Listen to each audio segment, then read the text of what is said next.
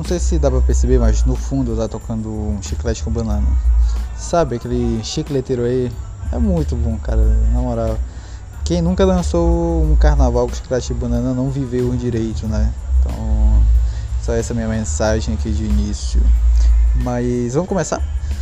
Saiu ontem, meia-noite, duas horas da manhã, da sexta-feira. Vejam só. Incrivelmente eu tava acordado nesse minuto. Só que não deu, né? Tive como eu, eu, eu E volta e meia também vai tocar foguete aqui, eu não sei o que que tá acontecendo, sabe? E é assim, né? Porque a gente grava nesse pique. O que acontece é que Las Leyendas Nunca Morrem 2 foi lançado e incrivelmente 33 faixas nela. Uma coisa assim que até hoje eu ainda não acredito, sabe? 33 faixas. E, cara, já vamos começar, né? Que são 33 faixas. Não são. Não tem faixa de transição, não tem nada disso. São 36. 33, né? 33 faixas. São. É 32 faixas, no caso.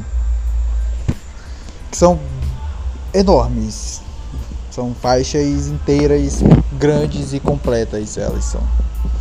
Sabe, tem não tem meio termo aqui nesse álbum. Não tem. São todas faixas que estariam normalmente em um álbum normal. Sabe? Então é um álbum longo, extenso.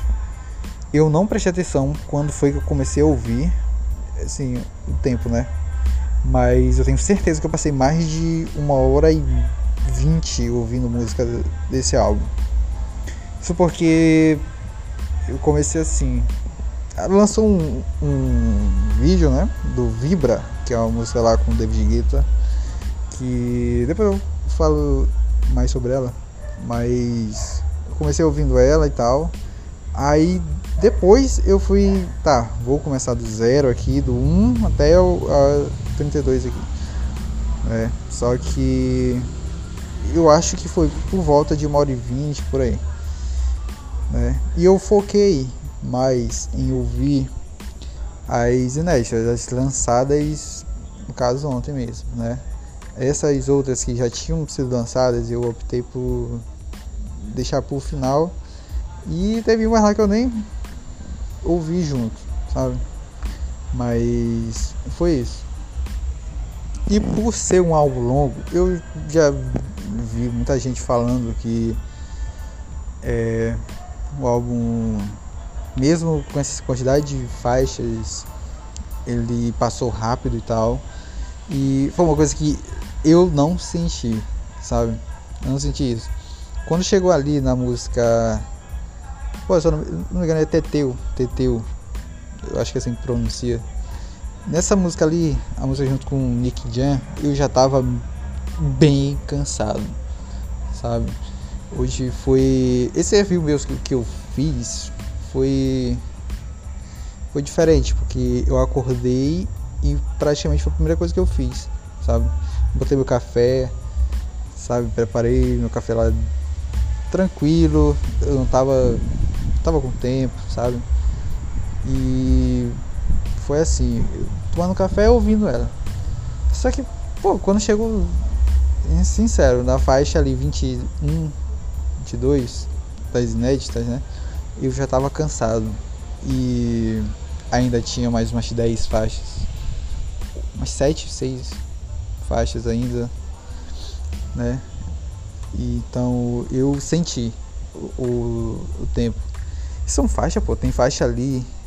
Pô, tem umas cinco faixas tranquilas ali que são mais de 4 minutos. Sabe?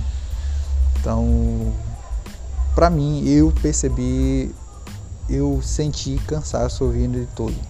Acho que eu, eu não recomendaria ouvir. Se tu quer começar e terminar de uma vez só, tu tem que gostar, parceiro. Tem que gostar. Porque eu senti como álbum em si, já dando já meu, o todo, ele é um álbum bem assim, normal, né? É um álbum que eu esperaria que fosse lançado pelo Anuel. Não tem nenhum tipo de surpresa ali não. Então é bem. Eu gosto de falar isso, né? É bem coerente com o artista, cara. É bem coerente com o artista, sabe? É um álbum de trap, é um álbum que tem muita faixa comercial, sim, e tem muita faixa também que é explícita ao deixar que ninguém mais escute, sabe? Deixar assim, cara, essa música aqui é tão pesada que eu acho que eu vou deixar de ouvir um artista por muito tempo, sabe? Tem faixa assim também. Então é um álbum para quem é fã, sabe? Uma pessoa normal tá passando aqui, ah, acho que vou querer, vou conhecer esse cara aqui, a Noel, então vou escolher lá de Lenda Nunca Morre 2 para ser o meu primeiro álbum de estreia do Noel. Não, não é, sabe? Esse álbum é para quem já acompanha, para quem sabe quem é o cara, para quem sabe, é nesse, é nesse tom é nesse tom. Então não tem nenhum tipo de surpresa no estilo de gravação, estilo de músicas, sabe? Não tem. Né? Eu particularmente queria que tivesse mais colaborações, como eu normalmente quero a, ah, em todos os álbuns, sabe? Mas eu achei que por ser um álbum muito grande, teve muito pouco collab. Eu não digo assim de ah, só nome grande e tal. Não. Digo, mas, pô, collab no geral, sabe? Eu acho que muito do que eu falei do tempo, acho que foi por falta de uma coisa diferente, sabe? Uma, uma voz diferente, um, esti estilo diferente. Por exemplo, se o, o exemplo do El Alfa, sabe? É um cara que a gente já sabe quem é, já sabe que colabora com esse tipo, com todo tipo de cantor aí. Então, a gente sabe o estilo dele. Se tivesse um Eu Alpha no meio do álbum ali, eu acho que seria uma coisa assim totalmente diferente que que daria aquele opa, sabe, aquele ar de uma novidade aqui depois de 40 minutos de ouvindo uma música nova, sabe? tô 40 minutos ouvindo e quando eu começo a baixar, porra, vem um dembow, sei lá. então daria um novo ânimo. Sabe? Eu acho que nesse sentido de dar ânimo pro álbum, faltou uma, uma collab. Faltou. Sabe? Então, esse é o meu sentimento em relação a isso. Tem uma faixa, é o Anuel e Emanuel. Essa faixa já tinha sido filtrada, né? É o termo que eles gostam de usar lá fora. Já tinha sido hackeada, eu acho. Então, já tinha sido lançada já há algum tempo. Eu já tinha ouvido ela quando começou a tocar e eu, opa, eu já ouvi essa música aqui e acho que eu já tenho essa música aqui gravada em algum lugar aqui no meu computador. Tenho certeza disso. Só que eu não me lembrei o nome. Eu passei manhã inteira tentando me lembrar qual era o nome da, dessa faixa filtrada que eu, eu, eu sei que eu tenho, mas eu vou pesquisar ainda. Vou pesquisar. Mas ela já tinha sido lançada já. E você acha que uns dois anos? Acho tranquilo dois anos. Esse ano não foi, porque como eu já falei, eu tenho projeto aí de ranquear todas as faixas lançadas nesse ano e eu não achei nessa minha lista. Então Provavelmente foi 2020. 21 também não foi. É, provavelmente. Vou procurar e eu falo também. Porque essas faixas são hackeadas. Nunca te, um nome definitivo certo, né? Porque, enfim, elas são hackeadas. Então não vai ter. Então é isso. E a faixa Vibra, que é com David Guetta, tem um, um reviewzinho especial pro, pra ela porque eu falei, né? Acho que eu falei que provavelmente viria com clipe. E veio. E eu não vi o David Guetta nele. Não sei se tava e eu não percebi. Mas se tava e eu não percebi, ponto negativo.